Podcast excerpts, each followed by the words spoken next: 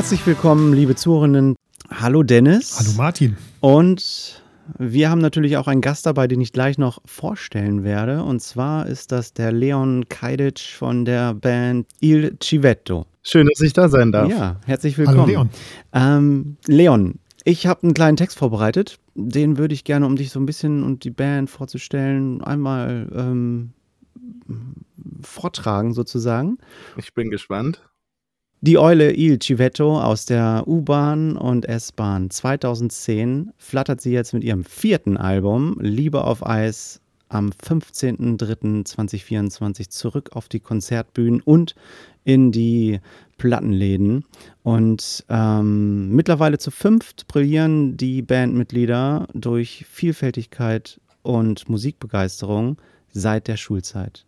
Mit dem kommenden Album setzt sich die Band mit toxischer Männlichkeit, einer Welt im Taumel und der durchzechten Sommernacht und dem Kater danach auseinander.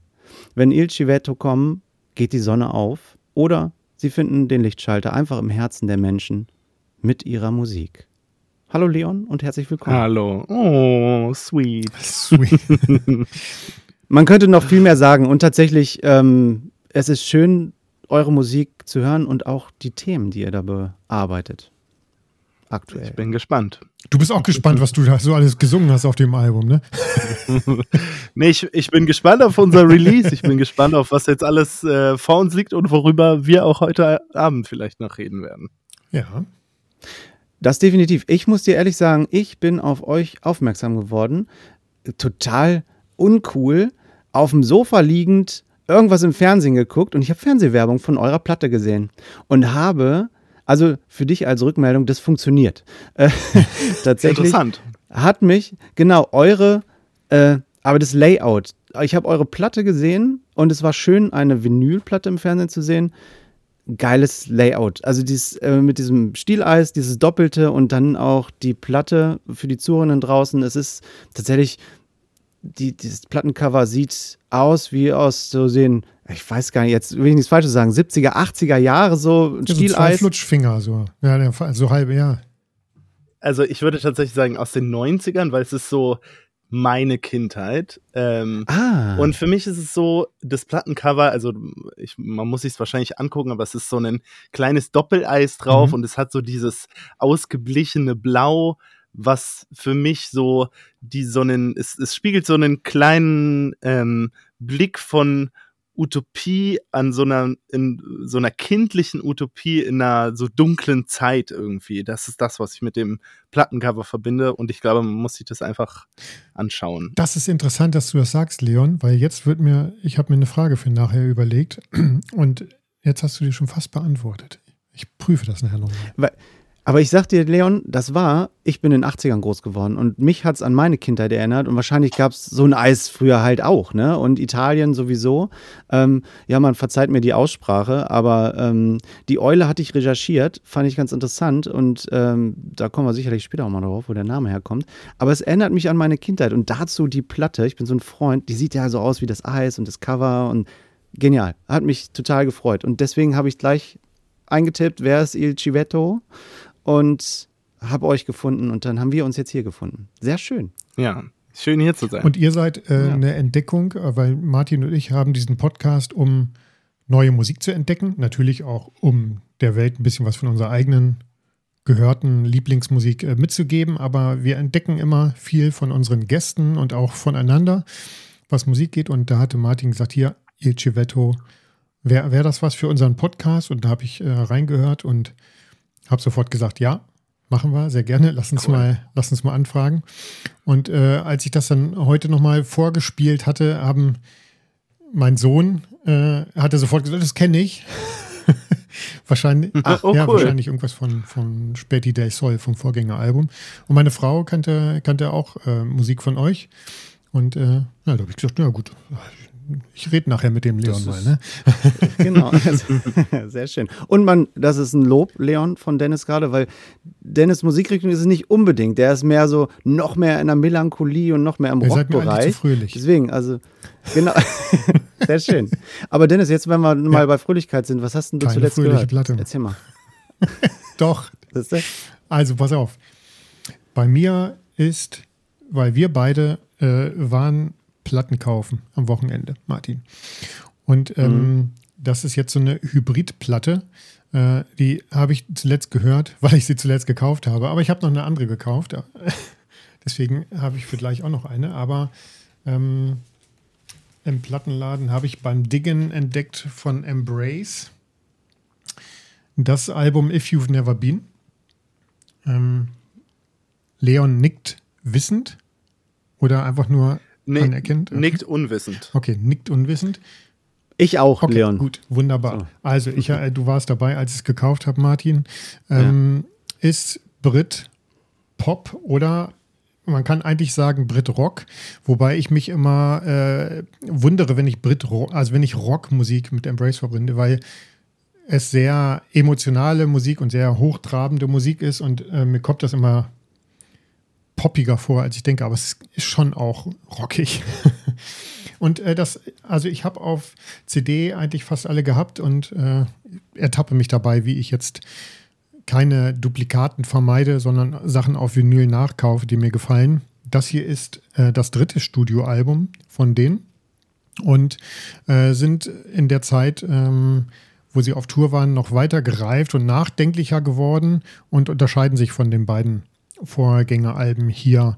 Ähm, also das ist von 2001 tatsächlich und ich habe im Plattenladen tatsächlich ähm, ich konnte es erst nicht glauben, aber es ist tatsächlich äh, eine Originalpressung von damals auch. Ne? Also ist schon ah. 23 Jahre alt jetzt.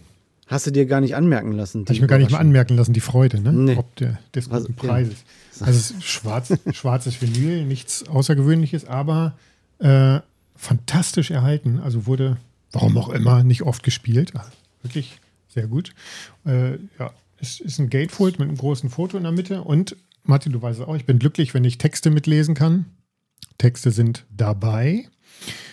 Und ähm, das Album davor, das ist, war von 2000 und das hieß Drawn from Memory und das war, das war schon fast ein bisschen sehr traurig. Das hat mir damals ganz gut gepasst in meine traurige Phase, aber da war ich dann froh, dass sie jetzt hier wieder ein bisschen fröhlicher wurden.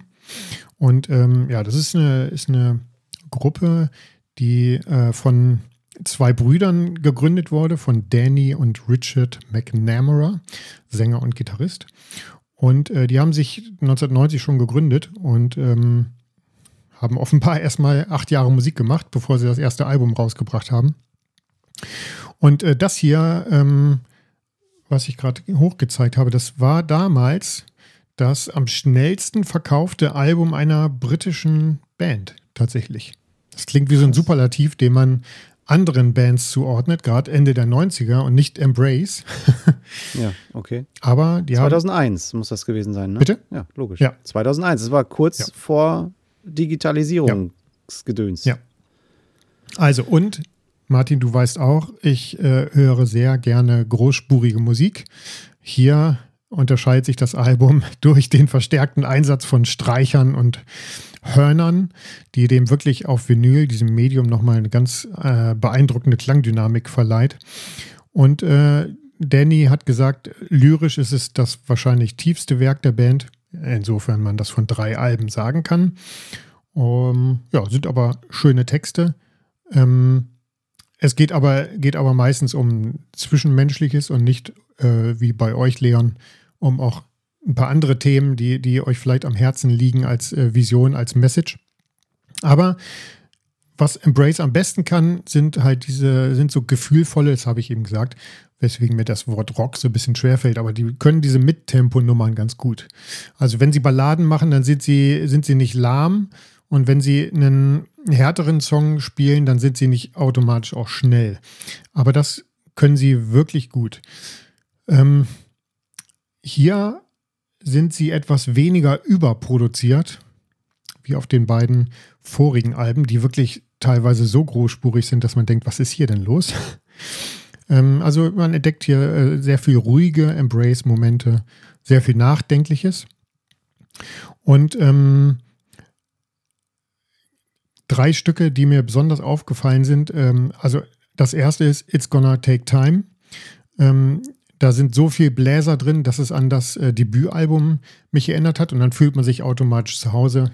So, zack, hier sind Embrace, da weiß man, was man kriegt. Dann äh, der titelgebende Song If You've Never Been.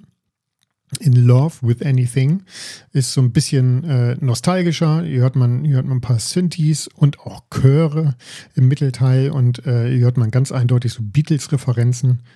Also so ist das mit, mit, der, mit der britischen Musik. Ne? Und dann gibt es einen Song Wonder, über den möchte ich auch noch ganz sehr sagen. Was nämlich Embrace wunderbar können, sind so La La La La Refrains, nenne ich sie jetzt einfach mal. Also wo du einfach nur so am Flag waven bist. Ne? Ich singe jetzt nicht. Ja, bitte. Ja, ja, ja. Also äh, ja, ich werde auch was auf die Playlist bei uns packen bei Spotify, damit ihr das mal nachempfinden könnt.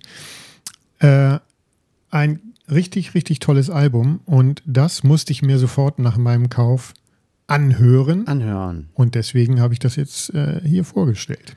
Ja, sehr schön. Und für alle, die noch nicht unsere Playlist auf Spotify entdeckt haben, wir haben eine Spotify-List vom letzten Jahr mit allen Songs drauf, die über 100 Stunden, glaube ich, oder. Äh, ja, ist, also, da schon was drauf. Schon viele Songs, 23, also Plattenpanorama 2023 Playlist. Ja.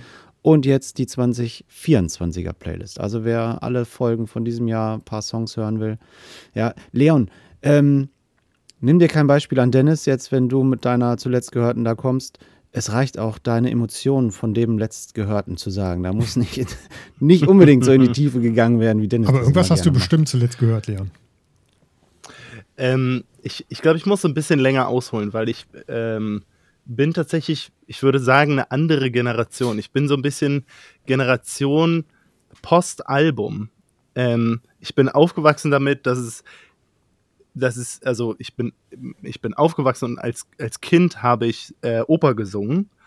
So richtig äh, Sopran. Ich war Sopran und war mhm. in so mhm. einer Gesangsklasse und wir hatten immer ähm, Auftritte und es alles ging irgendwie darum, so, okay, Leon, der wird mal irgendwie so Opernsänger. Das war so, war so das Ding. Ähm, und wahrscheinlich dann ein bisschen später, als schon nach meinem Stimmbruch, wo ich auch schon wieder so war, so, boah, ich weiß nicht, ob ich jetzt wirklich Opernsänger werden will.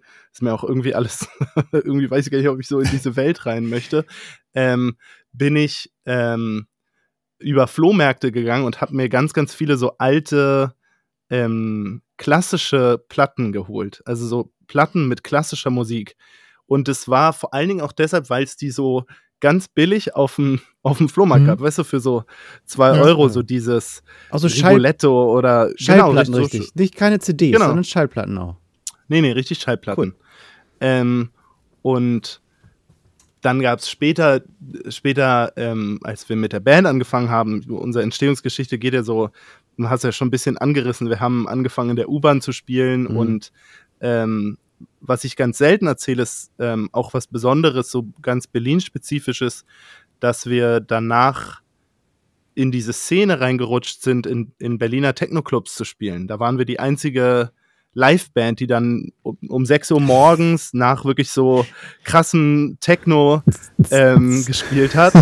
Und ähm, ja, wir waren auch irgendwie so in dieser Welt drin, in dieser, das, das war man einfach, man ist, wir sind hier aufgewachsen und, und mit 15 waren wir in den Clubs drin. Krass. So, wir haben Stempel gefälscht, sind über die Zäune geklettert und so. You heard it here und first. irgendwann. Was? und irgendwann, ähm, genau, irgendwann wollte ich das auch selber machen und dann ähm, hatte ich einen Freund, der DJ war, ähm, der mir gezeigt hat, mit, mit Platten aufzulegen. Mhm. Mhm. Und ich habe, das ist bei mir nie äh, so zur Perfektion gekommen, dass ich irgendwie sagen konnte, ey, ich kann damit auflegen. Vor allen Dingen hatte ich auch keine zwei Plattenspieler, auch noch Plattenspieler, mit denen man ähm, es so synchronisieren kann, also wo man einen, nicht nur 33, 45 hat, sondern also zwischen, äh, mhm. wie sagt man dazu, einfach so Loop, Lupen oder irgendwas? Nee, kann, nee, nee wo man, wo man schneller, langsamer mhm. machen kann. Ah. Ähm, ja, die immer so ein bisschen pitchen, pitchen äh, up und down genau. pitchen können, ja. Und die das auch abkönnen, wenn man die halt mal stoppt oder ein bisschen bremst zwischendurch, ne? Genau. Und dann, ähm, ah, dann gab es auch so Phasen, wo wir, ähm, ja, weiß gar nicht, ob ich es erzählen will. Ah, doch, kann ich erzählen. dann sind wir, äh, waren wir in so diesen Clubs und äh, haben es uns irgendwie als ähm, Spaß daraus gemacht, von, von ähm, DJs die, die äh, Nadeln zu klauen. Ach, nee. Oh. Das war, das war auch so ein, das war irgendwie auch so ein Ding. So, das ist so meine, mein Aufwachsen damit, ähm, mit Platten. Das sind so meine ersten Erfahrungen. Natürlich auch mein Opa hatte auch einen Plattenspieler und hat darauf Wir sehen, du bist Sachen mit abgespielt. sehr viel Wertschätzung Plattenspielern gegenüber groß gewachsen. Also alle DJs, die jetzt irgendwann in Ähm. den 90ern mal eine Platte, nee, oder in den 2000ern eine Plattennadel, äh, eine Plattenspielernadel vermisst haben. Wir kennen da wen. Nein, also, Liebe Grüße, falls ihr es jetzt hört. genau. Ich habe sie nicht mehr. Ist, genau. Schon verkauft. Ähm, nee, nicht verkauft. Also, ja. Na, äh, Ähm, aber hast nicht mal eine und- aufgehoben? und- Jetzt interessiert mich jetzt doch die Frage. Du hast keine mehr so wo irgendwo in so einer Kiste rumfliegen, wo du sagst, ist eine Kasse? Ich glaube nicht. Ich glaube nicht. Und ähm, richtig zu so Platte gekommen, also zu wirklich Schallplatten hören, bin ich erst, als wir selber unsere Platte, dass wir gesagt haben, so, weil alle anderen in der Band sind unglaublich, ähm, ja, so da rein reingewachsen, so, ey, Musik auf äh, Schallplatte, auf Vinyl zu hören, das Mhm. ist so das Nonplusultra. Ähm, und da bin ich erst reingekommen, indem wir ähm, unser zweites Album, was wir gemacht haben, das hieß Facing the Wall, ähm, haben wir auf Platte gemacht und das Album war aber zu lang, als dass es auf eine Platte gepasst hat. Mhm.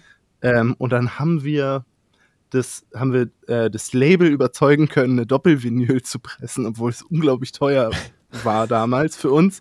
Ähm, Nee. Und mussten noch irgendwie zusichern, dass wir so und so viele davon verkaufen werden und so. Ach, das kann man ja auch Äh, Zufall was, zum- was zum. Glück, was, was zum Glück geklappt hat. Ja. Ähm, und dann haben wir uns auch noch dafür entschieden, dass man die auf 45 abspielen muss. Und dann haben uns unglaublich viele Leute auch geschrieben, ey, die Platte ist kaputt. Kann ich die zurückschieben? Kann Live ich die spielt ihr irgendwie schneller. ja, irgendwie so, das, das war so der. Ähm, genau, was ich aber damit sagen will, ich bin eigentlich, ähm, ich bin einerseits nicht mal ein Mensch, der ähm, also keine Platten hört und auch ähm, ganz selten Alben hört. Und das ist wirklich auch so ein Generationsding. Ja. Ich habe auch zwei Sachen, die ich äh, äh, gekauft und ähm, zwei Sachen, die ich jetzt gleich noch in der nächsten Runde Mhm. vorstellen werde. Ähm, ich bin aber tatsächlich ein Typ, ich, ähm, es gibt ja so ein bisschen, was ich in Verbindung bringe mit dieser, mit diesem Gefühl von so Platten hören, ist auch zu wertschätzen, wenn Songs so eine gewisse Länge haben und sich Zeit nehmen, ähm, ja, quasi mal einen C-Teil machen oder noch woanders hingehen, Mhm. ähm, wenn Songs diese Qualität mitbringen.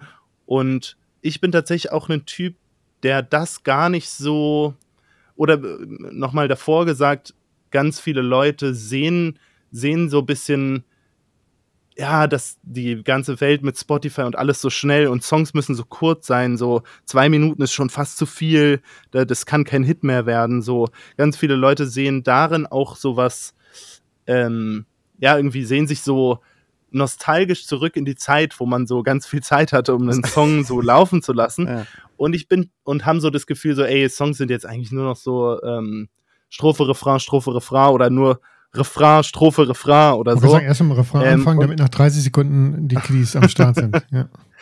Ähm, und ich bin tatsächlich gar nicht mal so der Meinung, dass diese Kürze irgendwie so viel zerstört hat an der Art, wie Musik gemacht wird, sondern ich habe auch das Gefühl, und dazu komme ich später auch noch, da Mhm. stelle ich noch was vor, ähm, dass ja, Songs auch dadurch einfach eine andere Struktur bekommen. Dass man gar nicht unbedingt das Gefühl hat, ey, man braucht jetzt unbedingt so diese Schemen, die die Songs früher einfach so hatten. Dieses, Ja. was ist eine Strophe, was ist ein Refrain. Da gab es eine ganz lange Zeit, wo das sehr festgefahren Mhm. war, als das funktioniert jetzt. Und ich meine das jetzt ein bisschen im Pop-Bereich oder so im, im, im Bereich, wo, wo es auch darum geht, irgendwie von der Musik leben zu können. Ja. Ähm, und ja, ich habe das Gefühl, da werden ganz, ganz viele neue Wege gegangen. Und ich habe mich jetzt äh, vorher, bevor ich hierher gekommen bin, noch mit unserem Drummer unterhalten und wir haben so, er war so, ja, was hörst du denn so für Musik eigentlich? Wie hörst du Musik?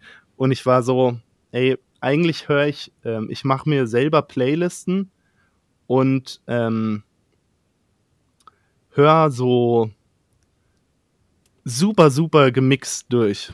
Okay. Also kannst du gar nicht sagen, Kurze das Songs. Album habe ich nicht gehört, aber welches Lied hast du denn dann zuletzt gehört? Oder was, was ist in deiner Playlist als letztes an? Das würde mich jetzt mal Ja, interessieren. das stimmt. Ähm, also ich höre tatsächlich sehr viele Sachen von ähm, so aus Südamerika. Ähm, ich höre so Bands wie Residente, eBay, ähm, Ralphie Chu. Sind alles wahrscheinlich ganz viele Sachen, die niemandem was sagen. Nö. Ähm, ich, ich kann mal noch ein paar mehr Namen. Ähm, äh, November Ultra. Ähm, noch ein paar mehr Namen droppen. Oder so Rap aus Italien ist auch sehr geil. K- Kurze Frage, hast deine Verbindung zu Italien? Wie, wie, wie, wie kommt das? Äh, bist du da geboren oder wie du? Ähm, ich habe keine direkte Verbindung zu Italien, sondern ähm, dieser, das, was, was wir damals uns gedacht haben, als wir einen italienischen Namen gewählt haben, war, wir schreiben Songs auf Französisch, auf Portugiesisch, Mhm. ähm, wir treten in der Türkei auf, ähm, wir sind, und dann haben wir noch einen italienischen Namen. So, das fanden wir irgendwie geil. Ja, total. Ähm, also man muss dazu sagen, alle, die das nicht wissen, weil uns erst viel später Leute kennengelernt haben, unsere ersten beiden Alben sind auf Französisch und Portugiesisch. Ähm, aber wir haben davor Mhm. tatsächlich zwei Alben gemacht, die gar nicht so viel Aufmerksamkeit bekommen haben, mit denen wir einfach so, ja, irgendwie ein bisschen getourt sind und wo wir, ähm, genau, die wir auch sehr DIY-mäßig produziert haben. Ja. Die, die, die Songs, die du oder die, die du gehört hast, also du wolltest noch ein paar Name-Drops machen. Ähm, hast du einen Namen, den du gerne auf unserer Playlist haben wollen würdest? Wir haben ja eine Playlist, wo wir auch gerne eure Songs von Il Civetto mit draufnehmen würden. Und zumindest die, die jetzt schon veröffentlicht sind, wie Boys to Cry und äh, die vier, drei anderen. Ähm, dann pack doch mal den Rapper ähm, Franco 126 für ja. alle, die kein Italienisch kennen, auf die Playlist mit dem Song Blue Jeans. Das werden wir tun. Und ich bin gespannt, was da rauskommt. Cool. Mhm. Ja. Sehr schön. Ähm, also eine tolle Story, weil die, äh, wie du zur Musik gekommen bist, ich habe es ja gelesen mit äh, ne, Opern und so weiter, da war auch immer die Frage, und mit dem Techno-Club, da habe ich auch gedacht, wie passt denn das zusammen, dass eine Band, die so eine Musik macht, in einen Techno-Club geht, weil ich früher auch in Techno-Clubs unterwegs war und da dachte ich, aber die Mischung ist cool. Wahrscheinlich ist ich gut. morgens um sechs einfach alles möglich im Techno-Club. Ja, beziehungsweise ich glaube, man, um das zu verstehen, muss man auf ein Live-Konzert von uns gehen. Weil ich habe das Gefühl, wir haben in dieser Zeit sehr, sehr viel. In dieser Zeit ist ja so, so unser musikalisches Fundament irgendwie entstanden. Und ich habe das Gefühl, das tragen wir auch immer noch auf der Bühne aus. Mhm. Diese, dieses Die Dynamik. im Techno-Club Mhm. spielen, dieses Zusammen und ähm, dass man nicht so dieses Ding hat, wir sind jetzt hier auf der Bühne und ihr seid im Publikum. So, da, da ist irgendwie eine Dynamik, die, die es immer noch ähm, ganz stark gibt bei uns. Improvisiert ihr viel oder lasst ihr, verändert ihr die Songs live anders als auf Platte, um euch von euch selber und vom Publikum mitgerissen zu werden? die Songs sind live sehr anders als auf Platte. Mhm. Also wir, wir lassen da sehr, sehr viel Raum und ganz, ganz viel Zeit, um Spannung zu erzeugen. Und ich glaube, das ist auch so das Besondere bei Konzerten von uns. Also Es gibt arbeitet ganz, ganz viel Mhm. musikalische Teile, wo es darum geht, ja, so vielleicht sogar wirklich sowas wie im Techno-Club Spannung aufzubauen und dann einen Release zu haben. Ach, das ist interessant. Wir haben nämlich äh, in der letzten Folge mit dem Mario Radetzky von Blackout Problems, der hat auch dieses Techno-Club-Ding genannt, dieses Hinhalten, wenn, die, wenn das so lang gezogen wird und alle denken, ja, wir feiern jetzt los und dann, bis nee, doch noch nicht. so. Und Ja, ja, ja, ja. das kann ich, ah, finde ich gut. Aber ich glaube, äh, Hannover Ja, habt ihr auf das- eurer Tour drauf, ne? Ja, Ja, da, wir. ich komme ja aus Hannover, deswegen, äh, ja, ist eine Option. Ja. Sehr schön. Cool. Martin, Ähm, jetzt erzähl. ich habe auch was gehört. Und zwar habe ich, ich habe äh, viel äh, Coverkäufe gemacht und ich habe eine äh, günstige Coverkäufe gemacht, weil ich äh, wollte Geld sparen ein bisschen und habe hier äh, Super Orga äh, Organism, so heißt es. Super Organism. Eine Platte gekauft. Wahnsinnig billig, war, ist neu. Äh, großer Händler war es. Schönes Cover. Ich finde das gut. Das glänzt hier auch so ein bisschen die Erde mit diesen Disco-Kugelstrahlen da irgendwie. Ähm, auf der Rückseite war hier so ein, ich weiß nicht, wie man das nennt. Da sind die Unterschriften auch drauf. Habe ich so nicht bestellt, war dabei. Ist ganz cool, so ein alter Desktop-Ding aus den 90ern auch, Leon. Das ist ja wieder auch so ein. Und das Coole ist, die Platte sieht so aus. Plupp. War ganz cool. Yeah. Und das für 5,30 Euro oder Das irgendwas. ist eine Spl Splatter auch, oder? Splatter blau in, mit grünem Splatter. Ich weiß nicht genau, wie man es nennt. Ja, ich Aber- Oder kann ich zwischendurch, kann ich zwischendurch ganz gut Werbung für machen? Unsere neue Platte Liebe auf Eis gibt es auch als limitierte Auflage in einem Splatter, aber in Rot und Gelb. Was? ja, in so das einem- hab ich in- nicht gesehen. Splatter, ich habe ich hab eine Version gesehen, die so zwei, zwei Zweigeteilt ist. Wie, die, Ja, wie genau. das Eis, ne? Hm? Ah, genau. Ei, ei, unsere letzte gab es in äh, Splatter. Genau. Also, Die, dies, die jetzt gibt es in diesem zweiten. ich Genau. da was übersehen im Shop? Ich habe Ja, ich ich hab diese auch. schöne zwei, Also- habe ich noch gedacht, geil, wie ihr das gematcht habt, genau die Farben wie das, wie das Es- Eis, das passt einfach alles Genial. perfekt zusammen. Cool, cool gemacht. aber Hm. dieses Halb und Halb, also farblich, Leon, gefällt mir eure insgesamt besser. Äh, die fand ich hier auch schön. Und für den, für den Ja, Preis ist habe ich auch gesagt. So, äh, nehme ich mit. Habe ich auch. War ganz gut. Ähm, ach so, und hier drin muss ist auch auch noch sagen, mal dass so das. Album Worldwide Pop heißt, Martin. Richtig, Worldwide Pop. Kennst du das etwa oder hast du gerade schnell gegoogelt? Nee, ich, ja. Genau. Nee, mir fiel es nur auf, weil du, weil du äh, schon voll mit drin bist, aber wir wissen noch gar nicht, Genau. was du zeigst und was du. Genau. Richtig. Also, ich zeige das Album von Superorganism Worldwide Pop. So heißt es. Von 2022 ist das äh, äh, Album, das aktuelle Album. Ist hier so sehr künstlerisch dargestellt mit Texten und so weiter zum Lesen und Co. Ähm, und die Band hat auch über eine halbe Million Spotify-Hörer äh, jeden Monat. Ähm, ich muss gerade mal ein bisschen ablesen hier. Also das Album hat eine, eine interessante Story hinter sich. Und zwar ist das im März oder sollte es im März 2022 äh, erscheinen und sollte Teenager heißen. Ähm, aber drei Bandmitglieder, Emily, Ruby Strange, äh, nee, Robert Strange und Ruby, haben die Band verlassen im März. Und dann erschien das Album erst im Juli 22 mit den übrig gebliebenen ähm, Bandmitgliedern und hieß dann Worldwide Pop. Ähm, bekannt wurde die Band aus dem Lego Movie von 2000, nee, Lego Movie 2 2019. Da hatten die nämlich einen Song drin. Ne, da wurden sie nicht bekannt. Das ist jetzt falsch, was ich gesagt Aber habe. damit hatten sie einen großen. Damit hatten sie einen großen Hit und äh, bekannt wurden sie mit ihrem Debütalbum, ähm, wo auch Frank Ocean sehr begeistert war und ähm, Welcher Song war das in dem Film? Äh, der hieß, oh, jetzt sagst du was, da muss ich Ah, war, kurz mal, war das dieser, dieser Ohrwurm-Song, den sie da in diesem Partybus Ja. gespielt haben? so, und ich glaube, ich kann dir, ich habe den Film nicht gesehen, Dennis, da bist du hier. Der Song hieß Hello, Me and You. Ah, okay. Muss ich mal nachhören. So hieß der Song. Genau, kannst du mal machen. Ähm, das Album ist für mich. So, jetzt komme ich, ich bin mal, Leon und zu, die Zuhörerinnen draußen wissen es schon, ich bin ein Freund von so klaren Klängen und das muss ich so ein bisschen vernünftig anhören.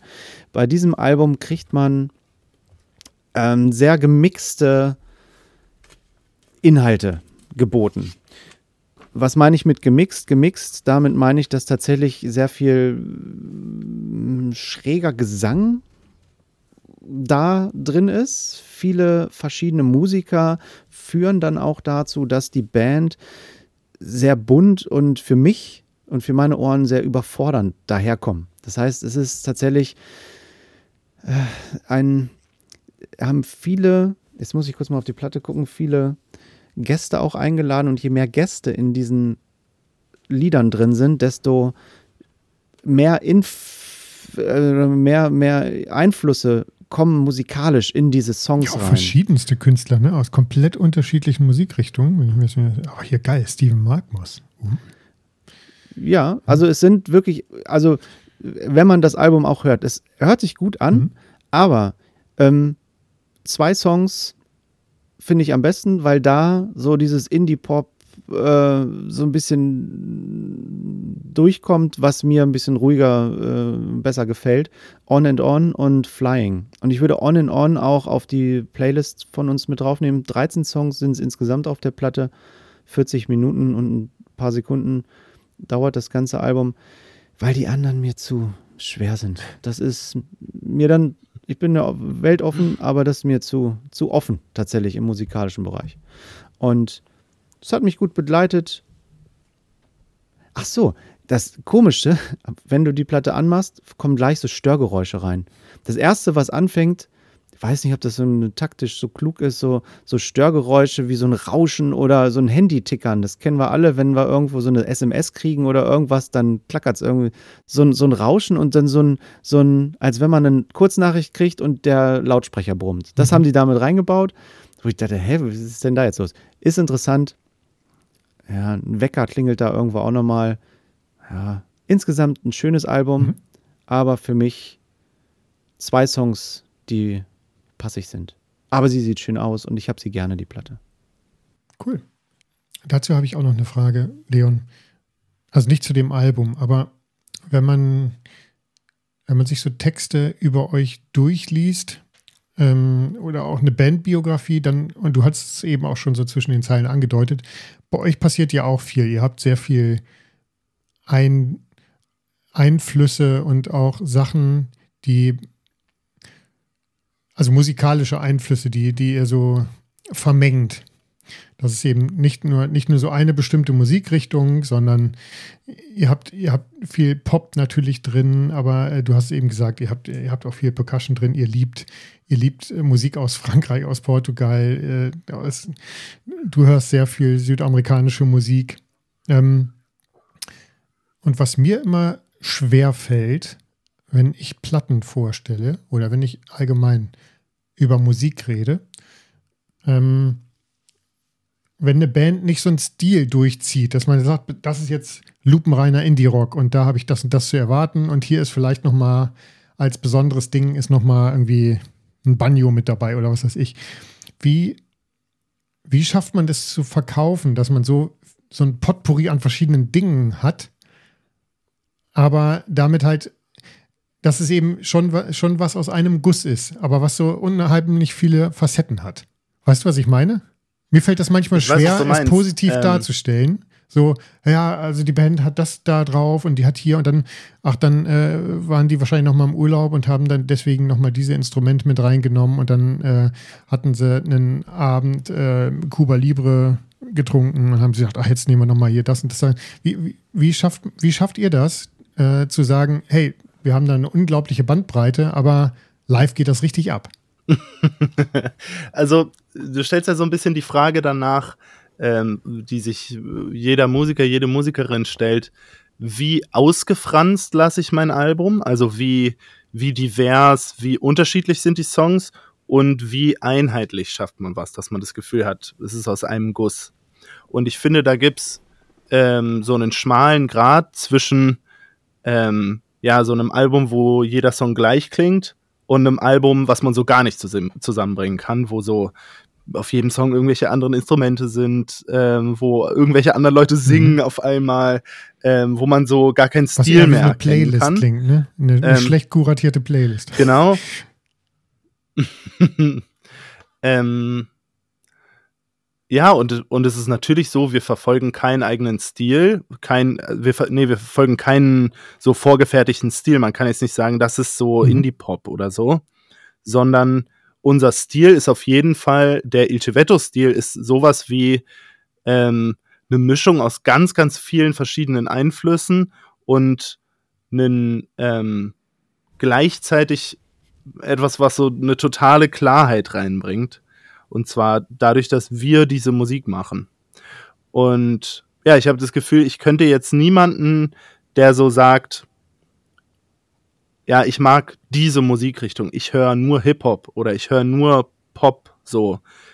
Hm, so eine Person könnte ich nicht überzeugen mhm. von unserer Musik, sondern unsere Musik hat, hat was, ähm, was ein Song geht so ganz krass in eine Melancholie rein, ein Song ist super happy, da gibt's Streicher, da gibt's Bläser, da gibt's ähm, ja mal einen Banjo, dann sind wir im Studio, wir nehmen ähm, das Klappern vom Klavier auf, dann nehmen wir irgendwie auf, wie wir auf den Händen klatschen. Ähm, all sowas ist da eingeflossen und für mich ist das das, was unseren besonderen Sound mhm. ausmacht. Und ich finde, wenn man sich unser Album anhört, dann haben wir diese Gratwanderung geschafft zwischen nicht zu ausgefranst, aber jeder Song klingt auch wirklich eigenständig und der und genau Song ist diesen der Chef. Satz, den muss ich mir merken. Martin hier, 37, 29, den merke ich mir jetzt, Leon, vielen Dank. Tatsächlich, weil, weil man sich ja die, die Frage stellen muss, hat die Band genau das, was du beschrieben hast, geschafft oder eben nicht? Ne? Äh, kann man sich als äh, angehender Musik, Musikjournalist dann äh, so mitnehmen. Äh. Und äh, bei Leon, bei eurer äh, ähm, Platte, zumindest von dem, was ich jetzt schon hören konnte und auch den vorher, da ihr schafft das wunderbar, schafft diese, das, ja. diesen Mix hinzukriegen und dass es mich, eingängig bleibt auch. Ne? Genau, dass es eingängig bleibt und sich auch rund und schön anhört. Und ich bin ein großer Freund von der Vielfältigkeit in Musik, deswegen auch Soundtracks, Soundtracks, Soundtracks. Da ist bei mir, das ist vielfältig. Da sind viele verschiedene KünstlerInnen drauf, die tatsächlich mir eine Vielfältigkeit bieten an den Musikgeschmäcken, die ich vielleicht gut finde. Da ist auch mal ein Song dabei, den ich nicht mag. Das ist auch vollkommen okay. Und bei dem Martin, Super, das macht äh, vielleicht auch sogar einen guten Soundtrack aus. Also wenn es kein Score ist, sondern wenn es eine Compilation ja, an Songs ist, dass es, genau. dass es der äh, Filmemacher geschafft hat, Songs zusammenzustellen, die dann irgendwie am Ende so zusammenpassen und eine bestimmte Passen. Stimmung erzeugen. Ne? Und nicht, nicht wie bei Guardians of the Galaxy. Ist ein guter Soundtrack, aber nicht, weil die Songs zusammenpassen. Richtig. Aber das genau. ist halt ein Soundtrack, weil das ist halt eine Playlist. So. Genau. Und bei Il Civetto ja. ist es so, finde ich, man ist der Soundtrack des Lebens oder der Generation, in der du groß geworden. Also es, äh, die, dieser Einfluss ist ja auch von dir oder von euch in diesen Songs drin, von euren Erlebnissen. Und ich habe letztens, denn es gibt so einen Musikkritiker, den, wo du das Buch auch hattest. Ich komme ja. auf den Namen gerade nicht. Wie heißt er? Ist auch egal. Musikkritiker. Äh, nee, oder Produzent? Ein Produzent. Produzent. Rick Rubin meinst du? Rick Rubin, danke. Ja. So, Rick Rubin hat, da habe ich ein Interview gesehen und der sagte auch, Kunst entsteht nicht äh, für die Menschen da draußen, sondern Kunst entsteht aus einem selbst. Und wenn Kunst gut ist, dann und ein Song oder auch ein Gemälde, äh, das macht der Künstler eigentlich für sich im besten Falle und nicht. Ja, ich habe immer das Gefühl, du darfst dir nie die Frage stellen, was wollen die Leute genau. da draußen hören. Richtig. Das ist immer, wenn du die Frage irgendwann mal stellst, dann kannst du es auch direkt eigentlich genau, fast lassen. Richtig, und das hat der, der, der Rubin gesagt. Und ich, das war so für mich auch erhellend, dass das, egal was man vielleicht auch im Leben macht, man sollte das für sich machen. Nicht auf Rücksicht äh, auf Verluste, sondern schon bedacht, äh, Sozialgesellschaft und demokratische und sowas alles. Aber wenn man Kunst macht und auch für sich vielleicht einen neuen Weg einschlägt im Leben, den macht man einfach für sich. Und da ist ein gesunder Egoismus gut für sich selbst, solange die Menschen um einen rum nicht leiden. Und ich glaube, in der Kunst ist das ähnlich, dass man das auch für sich macht. Martin, ja. Ich habe hart gelitten. Ich habe mich äh, seit drei Monaten wahrscheinlich auf ein Album gefreut. Ähm, diese Sendung hier erscheint etwas zeitversetzt, aber am 26.01. ist ein Album rausgekommen, auf das ich mich echt lange gefreut habe. Ich weiß es. Ja, du weißt es. Und äh, deswegen zeige ich die jetzt hier auch als zuletzt gekauft. Und zwar ist das von The Smile. Und die blaue Version. Die blaue Edition. Ähm, das zweite Album Wall of Eyes. Ähm, The Smile ist, man kann sagen, das Nachfolge oder das aktuelle Solo-Projekt von Tom York und auch Johnny Greenwood von Radiohead. Radiohead gibt es immer noch als Band, aber das letzte Album liegt jetzt ja schon ein paar Jahre zurück, acht Jahre schon. Und sie haben sich ähm, zusammengetan ähm, mit dem Londoner Jazz-Drummer Tom Skinner von den Sons of Kemet. Und äh, der Mann bringt hier ganz toll vertrackte Rhythmen und coole Beats rein. Und äh, eben eine rhythmische Raffinesse, die man von Radiohead zwar auch kennt und beim letzten Album auch hat, aber die eher so aus der elektronischen Richtung kommen und jetzt aber diese unfassbare organische Komponente da drin haben. Und ich habe mich echt gefreut, dass sie schon jetzt äh, nach knapp zwei Jahren äh, die zweite Platte rausbringen. Und die zweite Platte ist immer schwierig, Leon, das wisst ihr vielleicht auch. Ähm, man, man, man, guckt, ob man, ob man sich so gefunden hat, ob man, ob man nochmal nachlegen kann, wenn das Debüt geil war. Und das Debüt war verdammt geil von, von A Light, äh, A Light for Attracting Attention. Die haben A Lot of Attention Attract. Und ähm, was ist das für ein Zungenbrecher, sag mal. Geil, ich habe es richtig ausgesprochen. Ne? Ja.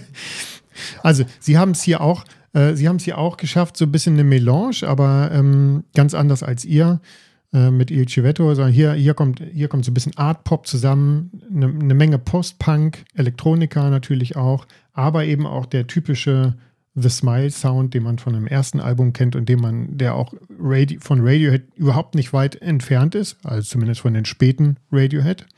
Und ähm, für mich liegt es spätestens nach diesem Album hier auf der Hand, dass das kein Nebenprojekt ist, sondern das ist, das ist was Ernstes und da kommt, da kommt noch mehr.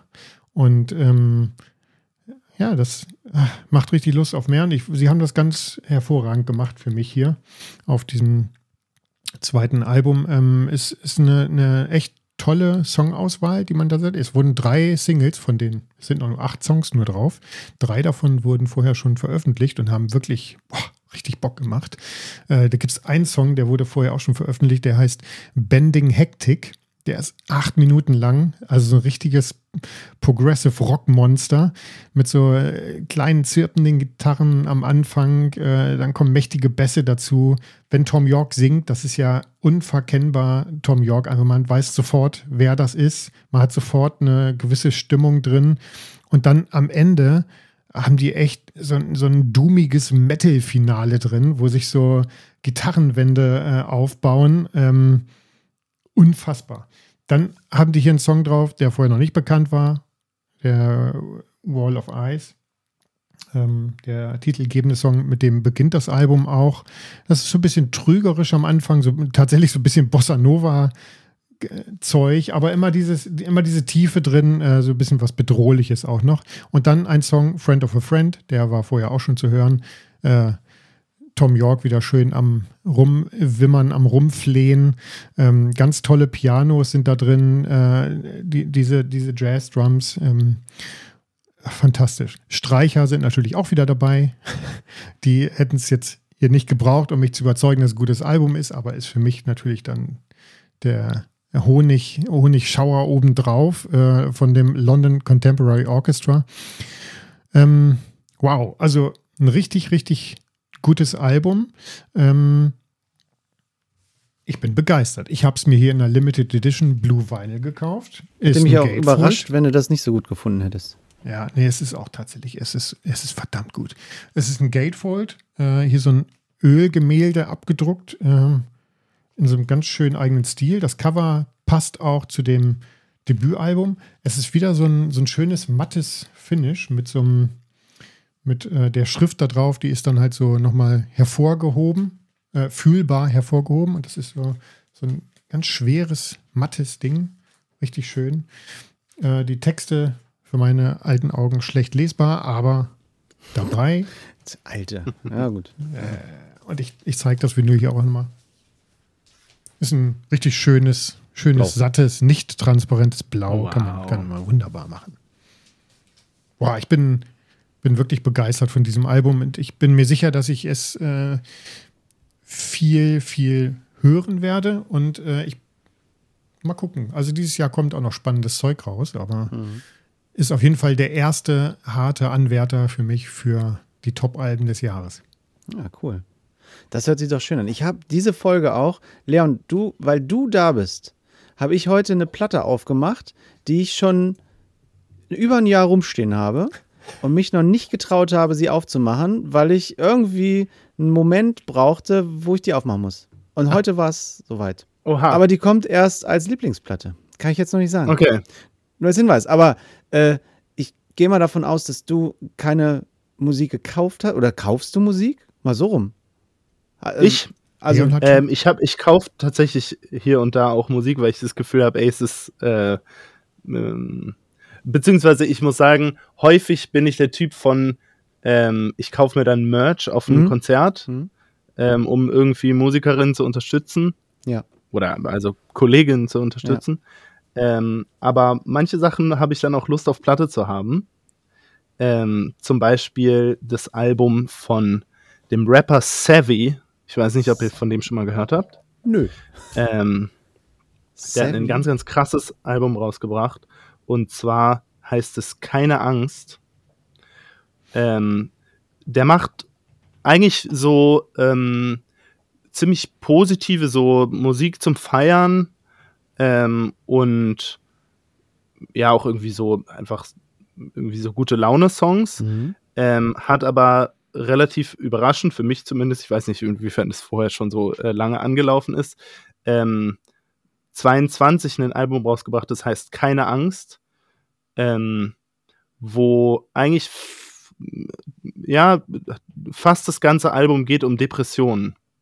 Und es ist ein sehr, sehr melancholisches Album und erzählt in diesem Album eine ganze Geschichte äh, von äh, eine, eine Gefühlsgeschichte, die endet mit dem Song, mit dem titelgebenden Song Keine Angst und das ist ein richtiges Meisterwerk. Da habe ich das Gefühl, ähm, also das ganze Album, aber mit dem letzten Song ist es wie so ein bisschen so eine Art Befreiung. Er singt immer, er schreit so richtig so raus, keine Angst mehr, ja, ja, Ach, so richtig befreiend Ähm, dann auch irgendwie. ja. Ja. Ähm, genau, die, ich würde gerne den Song Keine Angst von Savvy auf die. Ja, cool. Das, ähm, ist, und wirklich eine große Empfehlung, sich das ganze Album einmal anzuhören. danke dafür, weil ich sag's auch immer auf der Playlist, wir packen immer einen Song drauf und es lohnt sich immer das Album anzuhören. Also auf Spotify definitiv ist es ja meistens auch drauf, weil ich habe so oft schon gehabt, dass ich einen Song gehört habe und dachte, oh, nee, aber der nächste Song oder alle nächsten Songs sind halt mein Mhm. Geschmack dann. Und deswegen, also da gute Empfehlung, hört immer die Alben an und geht zu den Konzerten. Sehr cool. Äh, Leon, keine Auch Angst, geil. ich habe Ich, ja. äh, darf ich einen Fun Fact sagen, weil ich das hier gerade, ich kannte das nicht, ich musste das hier mal nachgucken. Das ist auf dem Label 245 Hood Love rausgekommen. in Berlin. Und das Album, das ähm, ist limitiert auf 245 Kopien. Geil. Ja, cool. Ah, das ist wieder gut. Finde ich schön. Auf rotem Vinyl. Ja, der, der er ist noch nicht so ähm, bekannt, Mhm. So, voll gut. aber wird bald. Kennst du den persönlich wahrscheinlich auch? Sag Berlin ich. oder sagst du, also. Nee, ich kenne ihn tatsächlich nicht persönlich, aber würde ich gerne. Na, dann wird's mal Zeit. Also, Savi, wenn du zuhörst, Leon von Il Civetto, ihr müsst euch mal treffen. Müsst ihr mal Konzertmäßig. treffen. Und Und, äh, keiner von uns dreien braucht sich äh, erhoffen, eine von diesen Kopien günstig zu kriegen, weil die wird jetzt schon für fast 100 Euro gehandelt. Oh, okay. Also wenn ihr das hört. Ja. Mhm. Also Leon, ich habe ja in meiner Vorbereitung, ne, ich habe ja euren Song Boys to Cry gehört und ich habe euch sogar auf Instagram einen Post geschickt, wann ich das letzte Mal geweint habe oder wir als Plattenpanorama. Also ich habe über Plattenpanorama euch geschrieben, als ihr euren Aufruf da bei Instagram gemacht habt, hey, sagt wann habt ihr mal zuletzt geweint? Ich habe das letzte Mal geweint, als ich eine Doku gesehen habe von Patrick Swayze. Die lief irgendwo WDR oder Dreisat, keine Ahnung was. Es war so bewegend, wenn man, ich bin ja mit diesen Filmen groß geworden, ob hier Dirty Dancing und äh, Ghost, Nachricht von Sam und Point Break und mit Keanu Reeves. Und der Mensch dahinter auch als Musiker, ja auch, äh, hier, äh, She's Like the Wind äh, von Dirty Dancing ja selber gesungen. Das war sehr bewegend. Und in eurem Song kommt ja auch, äh, ich will dich jetzt nicht triggern, aber es kommt hier dieser Mensch vor und auch der, äh, so, ich habe die Platte nämlich, Rambo 3 äh, mit Sylvester Stallone. Ich habe alle Rambo-Soundtracks, außer die, äh, also bis 1, 2, 3 habe ich, 4 äh, und 5 waren mir noch zu teuer. Hey, ist, das ein, ist das eine 12-Inch oder die kommt mir so klein vor? Das ist eine 12-Inch, äh, Mhm. Original von, weiß nicht, 87 oder irgendwann muss das sein. Sieht so klein 88. aus. Oder ist deine Hand gewachsen? Sieht an dem muskulösen Oberkörper von Sylvester Von mir. Stallone, dass die Ah, nee, Platte so klein wird. Also, und ähm, ich bin ja auch, also ich bin mit Sylvester Stallone, Rambo und so auch groß geworden. Ich habe mir da auch immer, natürlich haben wir dann auch im Wald immer, ja, wir sind Rambo und so weiter und Rocky und so weiter. es gibt eine Doku von Sylvester Stallone über Sylvester Stallone. Für mich ein wahnsinnig inspirierender Mann. Ähm, von der, ähm, von der äh, äh, Technik her, wie er Filme macht und auch sein Rocky-Film, was ja sein Leben auch so ein bisschen beschrieben hat. Ähm, und diese Erfolgsgeschichte, die dahinter steht. Ähm, wenn man nicht nur Rambo sieht und dieses Männerbild, was ihr auch in eurem Song Boys to Cry eben beschreibt und als Beispiel eben Rambo 3 auch benennt, äh, ähm, was für viele ja einen, einen Fehl, eine Fehldarstellung vielleicht von einem Männerbild ist, wie man aussehen muss oder auch die Verkörperung von dem Helden, wie auch immer. Also ne, ich, was, was steckt dahinter, ist natürlich auch eine Frage. Das Interessante ist, dass der Mensch, der diesen Film ja gemacht hat oder verkörpert hat, tatsächlich ein ganz anderer ist. Das finde ich sehr interessant, wie das, mhm. wie das zusammenpasst. Ähm, für mich war diese Aufteilung, ich schaue auf James Bond, 50 Cent und Rambo 3, fand ich irgendwie, ich fand so geil, einfach Rambo 3 zu sagen. Ah, geil. nicht nur auf Rambo, sondern Rambo 3. Und eigentlich wollte ich sogar machen 007, 50 Cent und Rambo 3, weil das alles so sich so auf Zahlen ja, irgendwie. Stimmt. Da habe ich irgendwie noch so was, irgendwie noch so mehr drin gesehen, aber dann war James Bond zu sagen, irgendwie hat mehr so in den Flow gepasst als 007. Ach ja, okay, ähm, aber guck mal, also ist gar nicht dieses, dieses Männerbild dahinter, sondern tatsächlich auch war es mehr einfach im Flow was sagen zu können an Erinnerungen auch oder na, natürlich steht das Männerbild dahinter, mhm. aber es war für mich in dem Moment dann ähm, egal, ob ich jetzt äh, äh Bruce Lee oder okay. äh, Chuck Norris oder ähm, genau, also so diese Art. Und es ist für mich auch so eine, wirklich eine Kindheitserinnerung, wo ich im Nachhinein frage, so, Alter Leon, was hast du gemacht als Kind? Diese krassen Actionhelden, ähm, ja, so diese Filme zu schauen. Mhm. Irgendwann, weiß ich nicht, auf Pro 7 abends läuft dann irgendwie so ganz schlecht auf Deutsch synchronisiert. Ähm, und tatsächlich auch mir als Kind so ein bisschen vorzustellen, ja, ja so will ich später auch mal sein. Mhm. Ähm, und sich damit einfach ganz unbehaglich zu fühlen mit ja. diesen mit dieser Männerrolle, weil ich so gemerkt habe so boah nee, eigentlich bin ich doch jemand, der immer so Frieden machen will. Mhm. Eigentlich will ich doch niemanden irgendwie eine runterhauen. Ja. Ich wollte sagen, wir Und, kennen uns erst ähm, 54 Minuten, aber äh, du, das hat nicht geklappt, mit dem so werden wie. Aber interessant auch jetzt mal als, hat irgendwie nicht geklappt. als Fun Fact auch hinter den Rambo-Filmen, nur ganz kurz, ich muss ja mit meiner nächsten Platte weitermachen alle Rambo-Filme haben einen wahnsinnig politischen Hintergrund, der ja ähm, immer in den Kriegen irgendwie mit dem äh, Vietnamkrieg im ersten Teil als Veteran wiederkommt und auch ähm, eigentlich seinen sein Frieden nur leben will, seinen Frieden findet, aber den Frieden in der Gesellschaft nicht finden kann. Also sehr sozialkritisch. Im zweiten Film ist es wieder ein anderer Krieg, der behandelt wird. Im dritten ist es in Afghanistan, wo auch zu der aktuellen Zeit des Films der Afghanistan-Krieg war und so weiter und so fort. Und in Mexiko jetzt der neueste Film auch mit, mit verschiedenen Lebensgeschichten dort zu tun hat. Also deswegen haben die Filme nicht nur diesen Action-Charakter, sondern immer, und das hat Sylvester Stallone immer gewollt, einen, einen, einen politischen Ausdruck und Charakter zu haben. Äh, ganz kurzer Ausflug in die Filmgeschichte von Sylvester Stallone. Ich mache mal mit meiner Platte weiter. ähm, Dennis, ich bin gespannt, ob du die kennst. Und zwar ist das eine Band, die sieht mit der Platte so aus. Und das finde ich schon ganz cool. Äh, oben steht der Titel und unten ist das der Albumtitel. In a Box heißt das Album und es ist von der Band Kid Dad. Also es ist hier Kennt so wieder noch. komischer also, KID und dann äh, Kid Dad. Die kommen aus Paderborn. Und, das kenne ich nicht. Ja, kennst du nicht? Side Fact, Leon, äh, ich wohne in der Nähe von Paderborn und hm? grüße dich von hier. Genau, das war auch wieder so ein Coverkauf. Auch wieder in der gleichen Bestellung wie vorher, äh, die, die Platte. Und ähm, hat wieder das gleiche gekostet wie die andere. Ist ein Gatefold. Ähm, hier drin steht Read und äh, oder Read and Listen. Ähm, die Platte an sich ist ein weißes Vinyl. Ah, hier siehst du mal meine Schutzhüllen. Einfach klassisch weiß. Wow. Nichts Besonderes, aber sieht cool aus. Erinnert mich ein bisschen an die äh, Her, an den Her-Soundtrack von Arcade Fire.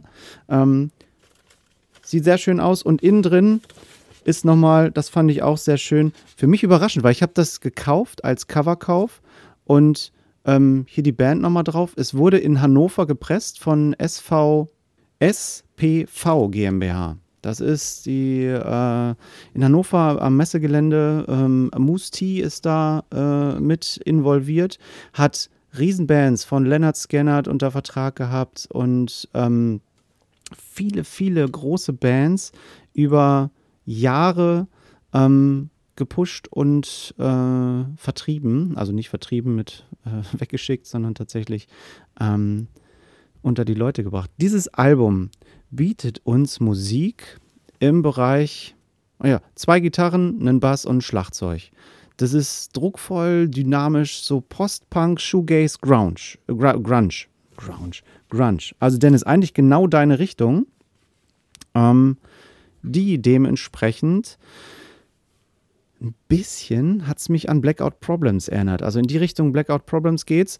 Und das Album musikalisch bewegt sich so äh, um die, es geht um, um die Erforschung von Möglichkeiten in einer Box. Also das heißt, man, die haben sich sogar im, im, im Plattenstudio, wollte ich gerade sagen, im, im ähm, ach Leon, wie heißt das hier? Im, wo macht ihr eure Musik? Im Proberaum. So, Tonstudio, Tonstudio danke, im Tonstudio, ähm, im Proberaum, wo auch immer. Und Auf der Straße. Betrachten, und betrachten aber dann auch das, die Musik in so Boxen. Also was für Möglichkeiten gibt es denn in diesem Raum, in dem wir uns befinden, an musikalischer Entwicklung? Und ähm, da entstanden auch Soundwände aus Gitarren, also sehr experimentell. Das hört man nicht auf der Platte, aber die haben wohl tatsächlich eine Wand voll mit Gitarren genutzt, auch musikalisch äh, äh, ähm, sich weiterzuentwickeln und tüfteln dann wochenlang irgendwie an den Songs rum und ähm, nehmen dabei verschiedene Blickwinkel ein. Und das ist insgesamt ein wundervolles Rock-Album, was einmal gut durchlaufen kann. Also es ist, für mich war jetzt so kein großer Highlight-Song dabei, der so sagt, boah, das ist richtig gut, sondern insgesamt war das ein wunderschönes Album.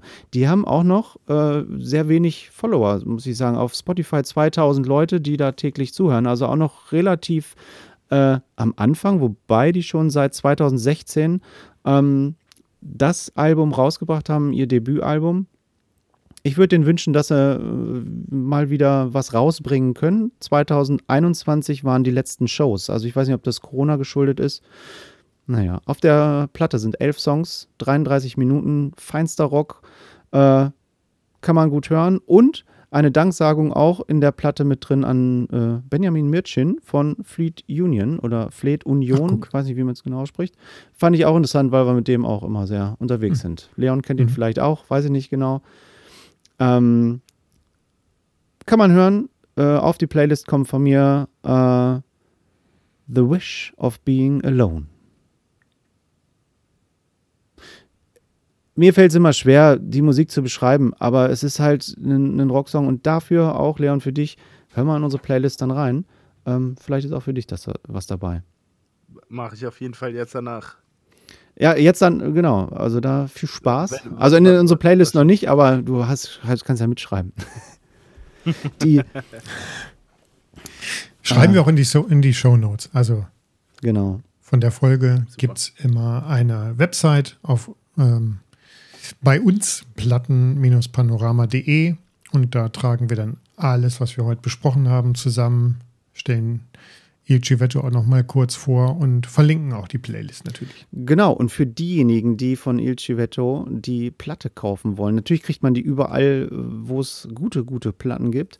Bald, oder eben auch auf bald. der Internetseite äh, von Il Civetto. Es ist jetzt ilcive-to.de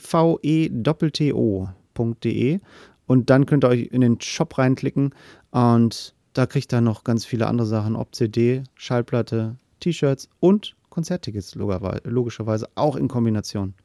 Viel Spaß beim Shoppen und Vorbestellen. Vorbestellen, 15.3. kommt das Album raus. Ja. Und wo, Dennis, wo es gibt eine ja? Limited Edition von diesen ähm, rot-gelben Vinyls, äh, wo man sich wahrscheinlich ranhalten muss, noch eine zu bekommen. Ja, Handsigniert sind die dann, ne? 1000 Stück oder äh, äh, habe ich irgendwo gelesen? Sind das 1000 Stück, die ihr tatsächlich vertreibt oder sind 1000 Stück unterschrieben? Oder ich bin ehrlich gesagt überfragt, wie viele davon wir machen. Ja. Ähm, aber wir müssen auf jeden Fall noch eine ganze Menge äh, handsignieren. das, da schließen wir uns auf jeden Fall einen Tag im Proberaum ein und genau. äh, signieren Platten. Dann bin ich ja mal gespannt, ob ich meine signierte dann auch kriege. Macht ihr das auch? Bestimmt. Wir hatten zu Beginn des Jahres äh, Lina Mali bei uns hier im Podcast. Ähm, du hast ja im Vorgespräch auch gesagt, dass ihr euch auch kennt. Aber sie hat äh, berichtet, dass sie ja. sehr gerne am Merchandise-Stand ist, nach dem Konzert noch und auch das eine oder andere Wort mit äh, Fans wechselt und vielleicht auch mal was signiert. Macht ihr sowas auch? Äh, auch signieren und ein bisschen ja, es sprechen? Ist tatsächlich, ähm, ja, natürlich sind wir sehr, sehr gerne am Merch-Tisch, weil man hat sonst nicht so richtig äh, persönlichen Kontakt mit Leuten. Mhm. Und dieses da stehen und mit Leuten reden, ähm, es gibt meistens so, man kommt nach dem Konzert dahin und ist erstmal noch so total, ähm, also erstmal hat man sich seine 10, äh, 20 Minuten genommen und dann steht man am Merch-Tisch und dann gibt es erstmal so einen Schwall von Leuten, die alle gleichzeitig irgendwas von einem wollen. Und wenn sich das so ein bisschen gelegt hat, danach passieren dann wirkliche so Gespräche und dann kommt man wirklich, Leute haben wirklich ganz spezifische Fragen und ähm, man kommt wirklich so in richtige Dialoge über die Musik. Und das ist was, was man sonst kaum hat.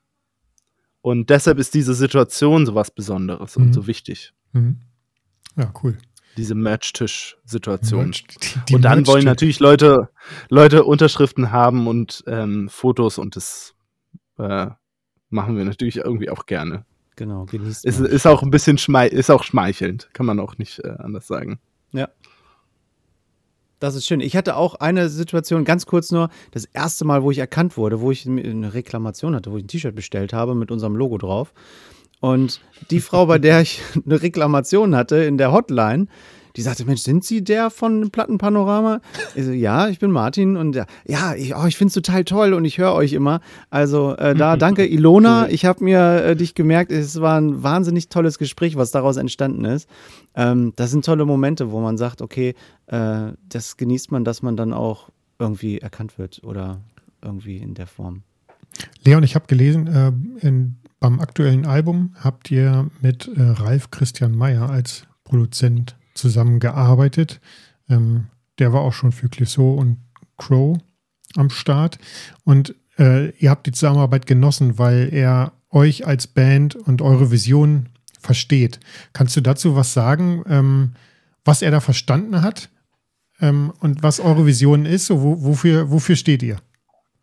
Wo wollt ihr hin? Also ich kann, ich kann sehr, sehr viel dazu sagen. Ähm, ich kann noch mal daran anknüpfen, ähm, wir sind als, als Band, kommen wir wirklich aus sehr vielen verschiedenen Kontexten. Also ich kann ja nur mal so ein paar davon nennen. So ich, ich hatte diesen, ähm, als Kind bin ich äh, als Opern, äh, ja, habe irgendwie Oper gesungen.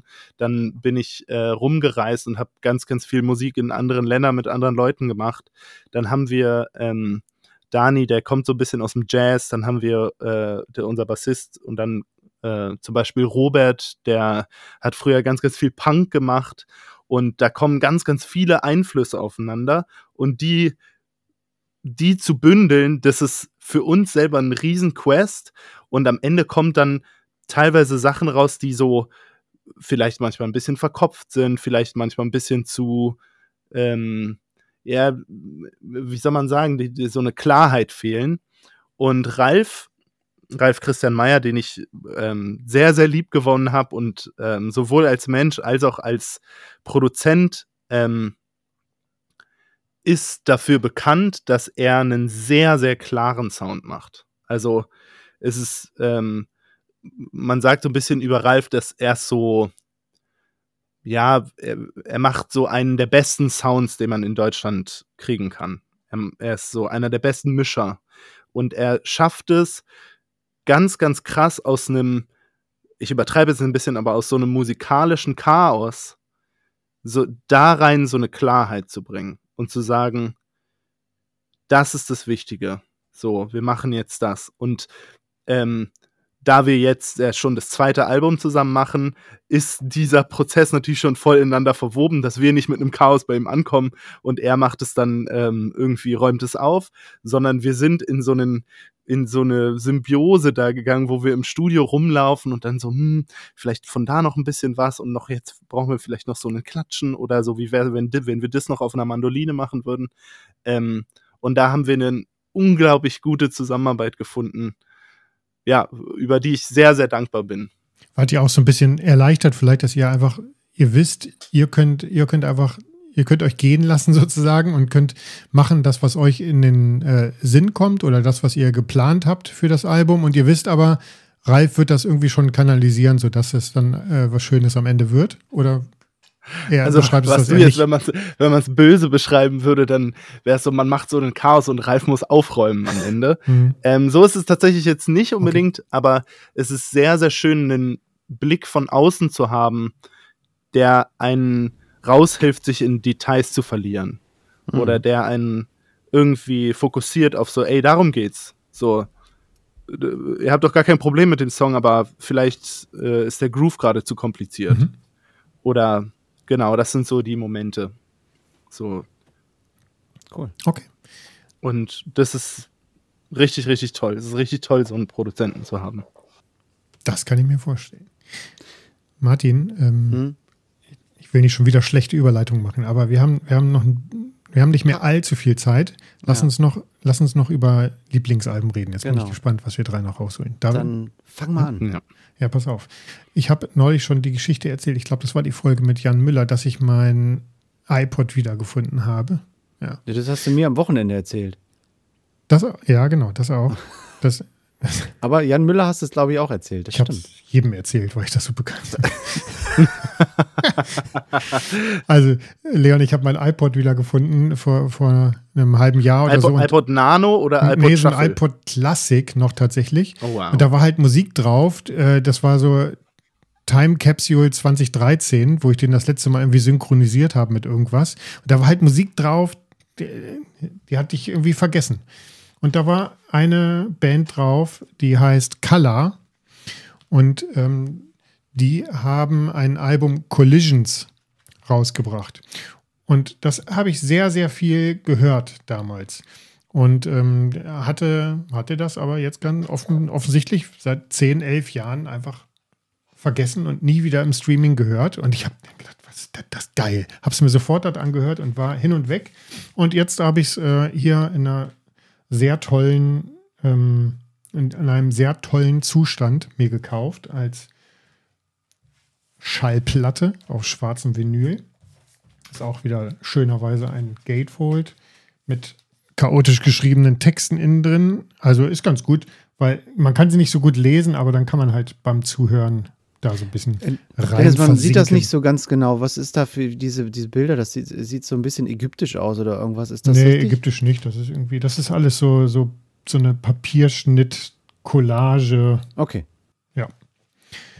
Also, Color ähm, ist, ist, ist eine Indie-Rock, Post-Rock, Noise-Rock-Band aus New York. Die haben sich äh, 97 gegründet. Das Album hier ist aus dem Jahr 2005 und habe ich als ähm, mein Lieblingsalbum hier heute auserkoren, weil es einfach verdammt intensiv ist. Ähm, es ist nicht mal so ein Hit-Album im Sinne von, da, da, sind jetzt besonders viele geile Single-Auskopplungen oder so drauf, aber man, man versinkt so rein in diese Stimmung und in diese äh, Intensität von der Band ähm, und ja, da kommt man erst am Ende wieder raus. Color selber haben das auch so ein bisschen provoziert mit diesem Album.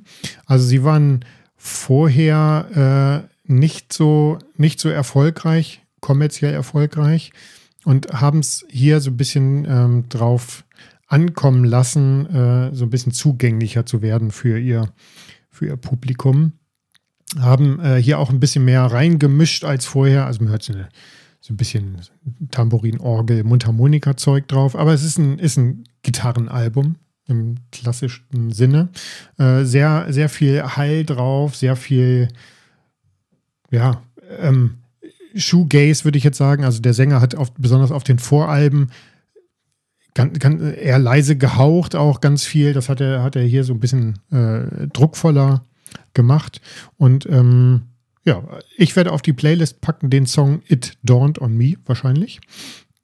Ähm, ganz tolle schwelgerische Flächen aus Gitarren und so ein paar Ambient-Songs, sehr, sehr drückende Gitarren auch. Und äh, ja, ist einfach ein ganz, ganz tolles Album, was man schwer beschreiben kann. Es äh, ist es klingt ganz viel nach 90er Jahre Alternative Rock. Ähm, Sprachlos, es macht ja, dich sprachlos. Ich, es macht mich sprachlos. Es macht ich, mich wirklich sprachlos. Dennis, wir müssen mal, vielleicht müssen wir die Reihenfolge mal ändern und mal mit der Lieblingsplatte anfangen. Dann haben wir da mehr Zeit, noch äh, darüber zu reden.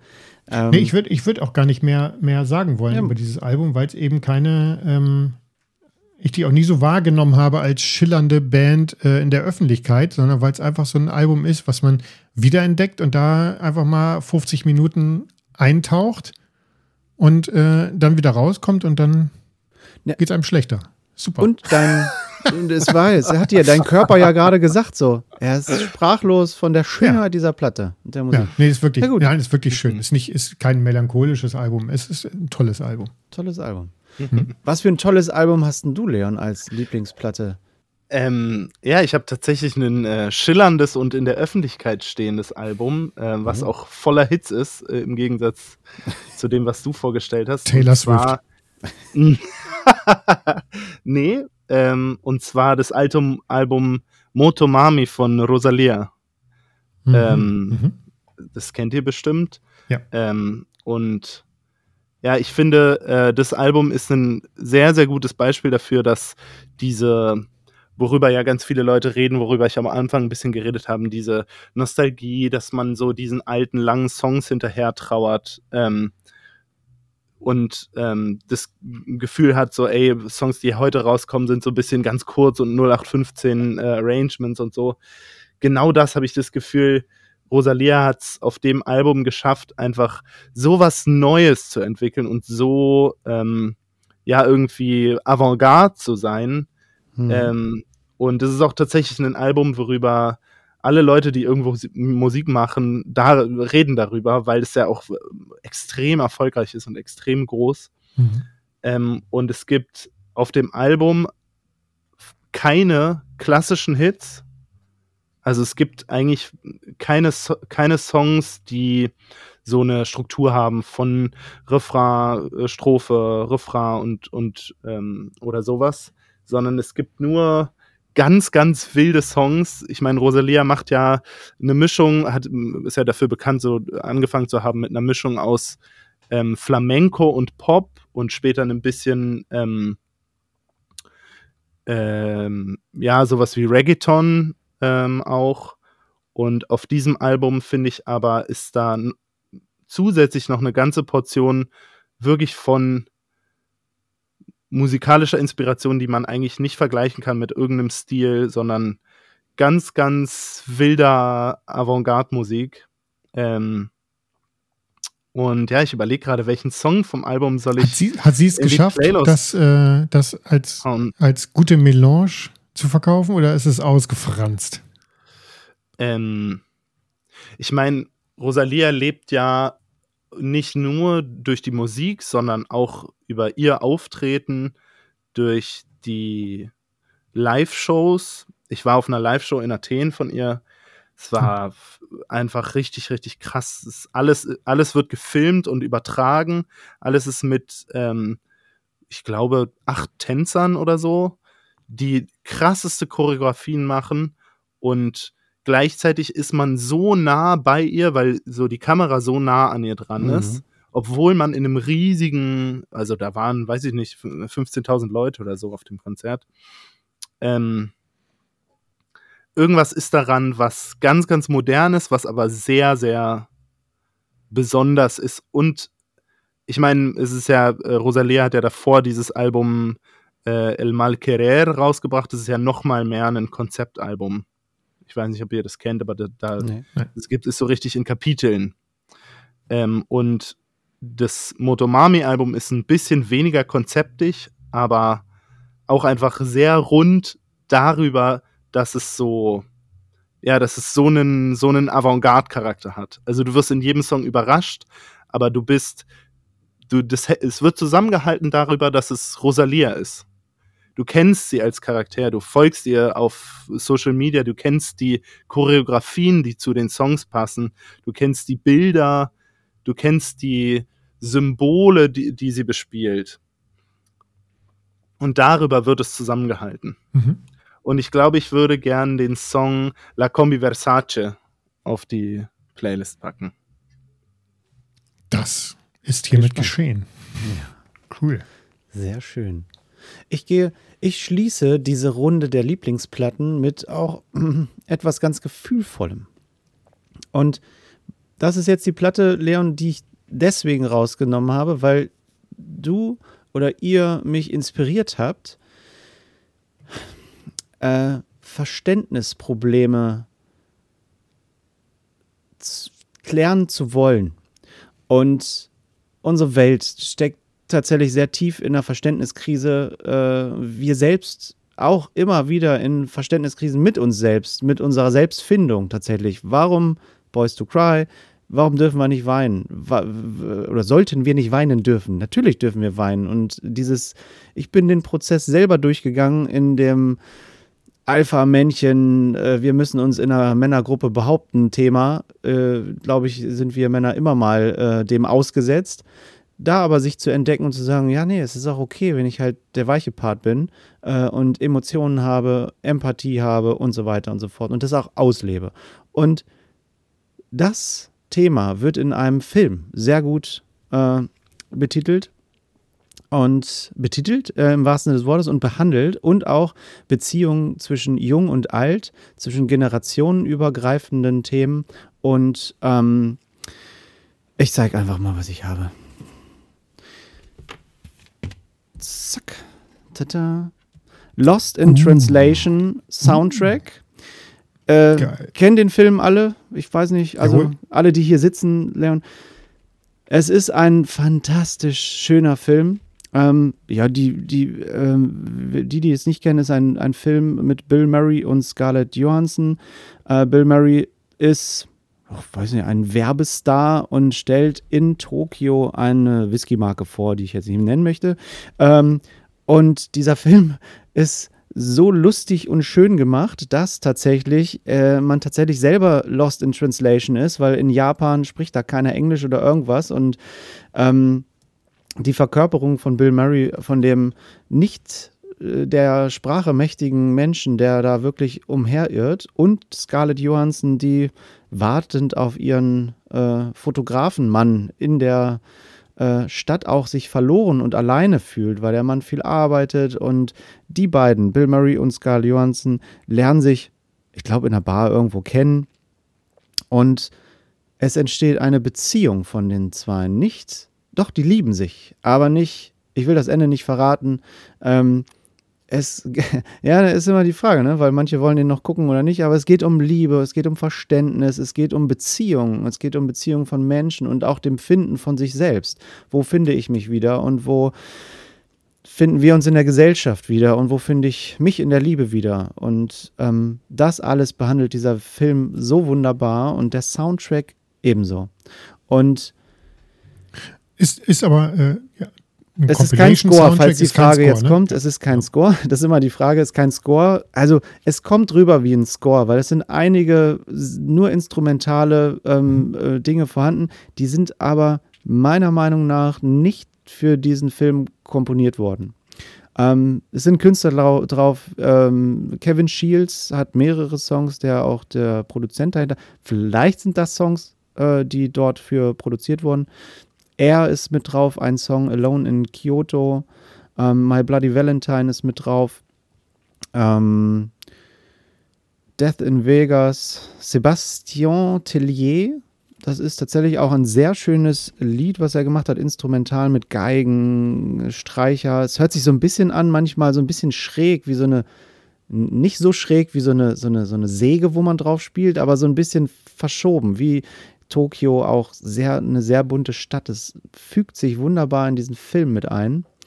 Und ach, dieser, dieser Soundtrack ist einfach unaufgeregt, weich und emotional tatsächlich. Und wenn man den Film nicht kennt, ähm, diese Musik nimmt einen mit in dieses Unverständnis, aber liebende Verständnis und, und, führt uns in ein liebendes Verständnis von diesem, weil wenn diese, dieser, diese Platte zu Ende geht, man, man hat die in der Hand, man hat so ein paar Bilder noch auf dem Cover drauf vom Film und auch wenn Film und Musik manchmal äh, super zusammenpassen und nur die Musik alleine den Film nicht widerspiegelt, man hat so am Ende nochmal das Gefühl, äh, ich habe diesen Film jetzt nochmal erlebt tatsächlich.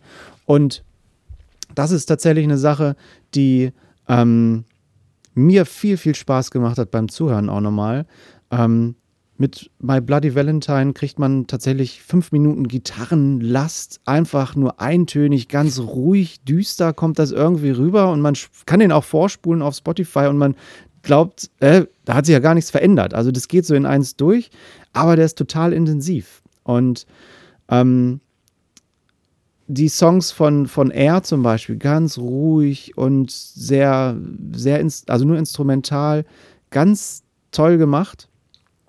Mein Favorite ist von, und das kommt auch auf die Playlist, uh, Just Like Honey uh, von The Jesus and Mary Chain. Auf äh, da muss ich mal gucken, ob ich das bei Spotify finde, weil sind, manche Songs sind da gesperrt für den Soundtrack. Auf Spotify ist wunderbar eine Version von diesem Song drauf. Ähm, 12 Minuten 37, glaube ich, geht das. Und da fängt es an. Man kriegt in diesem Song so ein bisschen David. Du machst dich ganz schön breit in der Playlist, mein Freund. Ja, ne, das würde, ich suche die kürzere Version irgendwo aus. Da hört man so in diesem Song so ein bisschen ähm, David Bowie und ähm, was habe ich mir noch aufgeschrieben, was habe ich da rausgehört? Hier so, also Dirty Dancing kommt da so am Anfang auch so ein bisschen mit. Also es ist so ganz so fantastischer Song und am Ende auf Spotify hört man sogar noch mein Favorite, der leider nicht auf der Platte mit drauf ist, ähm, von Roxy Music, More Than This. Ein Song, den Bill Murray mit äh, Scarlett Johansson im Film in Tokio in einer Karaoke-Bar singt. Ich habe mir das Album von, von Roxy Music deswegen gekauft, auch nochmal extra. Avalon, wo das Lied drauf ist, ist hier noch als Hidden Track äh, auf Spotify mit drauf. Fängt irgendwie bei elf Minuten irgendwas, fängt dann nämlich diese, dieser Ausschnitt aus dem Film noch an. Also hört euch den Song und die Mittelteil, wo es ruhig ist, ruhig an. Ach, fantastisch. Ich bin ins Schwärmen geraten und hört euch Lost in Translation an und kommt ein bisschen in eure Gefühle und findet euch vielleicht auch wieder in Dingen, die ihr nicht versteht und hinterfragt das und traut euch auch mal einen Menschen zu lieben, auch wenn man sich nicht partnerschaftlich in den verliebt, sondern vielleicht einfach als Mensch. Lebt gut miteinander zusammen. Oh. Oh. ja, das war mir wichtig. Dabei hat Leon doch gleich das Schlusswort. Oh, ja, genau. Ich habe gespoilert. Also, Leon, ich möchte noch einmal drauf äh, zu sprechen kommen. Wir hatten anfangs ja schon mal drüber gesprochen, wie, wie passt das Plattencover zu den Inhalten auf der Platte. Und ich habe gelesen, äh, dass, dass euch das Thema Klima auch sehr am Herzen liegt und es fühlt sich gerade an wie ein Tanz auf dem Vulkan, wenn man so am Rand des Kraters lang geht. Und es liegt aber an uns jetzt gerade auf die Straße zu gehen und diesen Karren hier aus dem Dreck zu ziehen. Ähm, wie, passt, wie passt denn dieses, diese, diese Aufbruchsstimmung, diese, diese, dieses jetzt, wir müssen jetzt was machen, wie passt das zu sowas Lockerem wie ach, Liebe auf Eis und Wasser, Wasser, Wasser, Eis und komm, wir machen mal ein buntes, buntes, also wie, wie passt dieses Cover zusammen mit so einer Aufbruchstimmung? Also ein bisschen wie ich so vorhin schon gesagt habe, für mich ist dieses Album im Zusammenhang auch mit dem Plattencover so ein Stück ähm, nostalgische Utopie. Nostalgische Utopie finde ich, ist ein schönes Wort dafür. Sehr schön. Ähm, in sehr einer, Folgentitel auch. In einer sehr dunklen Zeit. So, ähm, es ist Krieg auf der Welt, ähm, die AfD ist super groß geworden. Ähm, auch sonst ist die Politik ja irgendwie so, eigentlich wird gar nicht mehr ähm, über Fl offene Fluchtwege oder so diskutiert, sondern eigentlich nur noch darüber, so, ey, wie können wir Menschen noch schneller abschieben? Ähm, was irgendwie einfach nur äh, ja, hohl ist und irgendwie grausam. ähm, der Klimawandel ist äh, gar nicht mehr Thema irgendwie, sondern ähm, wird von anderen Sachen überlagert, ist aber gerade so, ey, dieses Jahrzehnt ist entscheidend dafür, was äh, in den nächsten 100 oder 1000 Jahren auf der Erde passiert. Und ähm, ja, es ist irgendwie eine dunkle Zeit und die braucht einen Lichtblick, die wie das Album Liebe auf Eis, wo politische Themen angesprochen werden, wo man ähm, sich wiederfindet mit seinen verwirrten Gefühlen zu der aktuellen politischen Situation. Cool. Danke. Wo, wo können wir euch denn live hören jetzt in nächster Zeit? Wo können wir dabei sein? Also unser Album kommt raus am 15. März mhm. und im April und Mai gehen wir auf Tour und ich, es ist jetzt zu viel, alle diese ähm, Städte aufzuzählen, aber wir spielen wirklich in fast ganz Deutschland, in ähm, okay. Österreich und der Schweiz. Ähm, da ist auf jeden Fall was dabei, wo man in die Nähe kommen kann, zumindest. Ähm, und ja, und dann spielen wir natürlich auch im Sommer noch auf Festivals. Und ähm, cool. ja, wir freuen uns, alle Leute wiederzusehen auf Tour, die wir jetzt, ja, äh, teilweise jetzt zwei Jahre nicht gesehen haben. Schön. Sehr cool. Ah, das hört sich vielleicht, gut an. Vielleicht sehen wir uns ja auch mal am, am Merch-Tisch dann. ja, kommt vorbei definitiv. Also ich habe das, hab also Bock. wie gesagt, Hannover und äh, wenn wir kommen, äh, wir kommen zum Merchstand oder vielleicht sagen wir vorher Bescheid und dann. Sagt äh, vorher Bescheid, schreibt uns vorher. Ja, machen wir. Machen wir. Leon, ganz herzlichen Dank, dass du hier ein wenig Zeit mit uns verbracht hast, hier im Plattenpanorama zusammen. Ja, das ja, hat mir Schön, dass ich da sein durfte. Dankeschön.